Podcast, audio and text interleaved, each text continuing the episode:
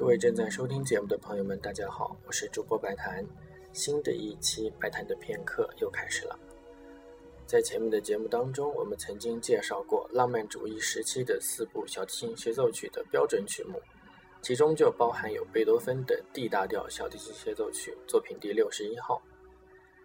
这部小提琴协奏曲的气质是明亮而且辉煌的。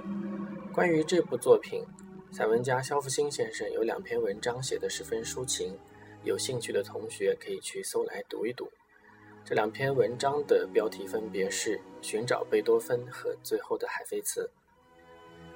贝多芬的 D 大调小提琴协奏曲写作时间是在1806年，提献给了当时的一位首席小提琴手弗朗茨·克莱门特。因为克莱门特在贝多芬的歌剧《费德里奥》上面给给过他帮助，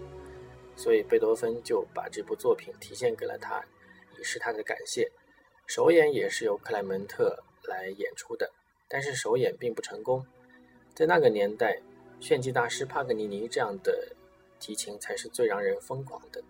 人们去看帕格尼尼拉琴，比我们现在去听摇滚的现场音乐会还刺激。所以当时听众对贝多芬的小提琴协奏曲的反应是，觉得这个作品支离破碎，有一些很美的段落，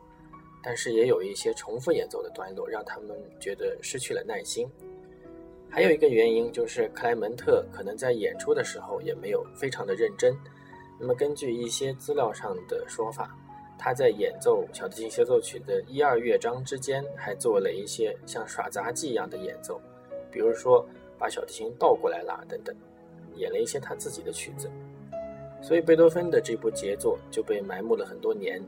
一直到1844年，在门德尔松的指挥下由约阿希姆演奏。才使贝多芬的这部小提琴协奏曲一跃成为了小提琴最重要的曲目之一。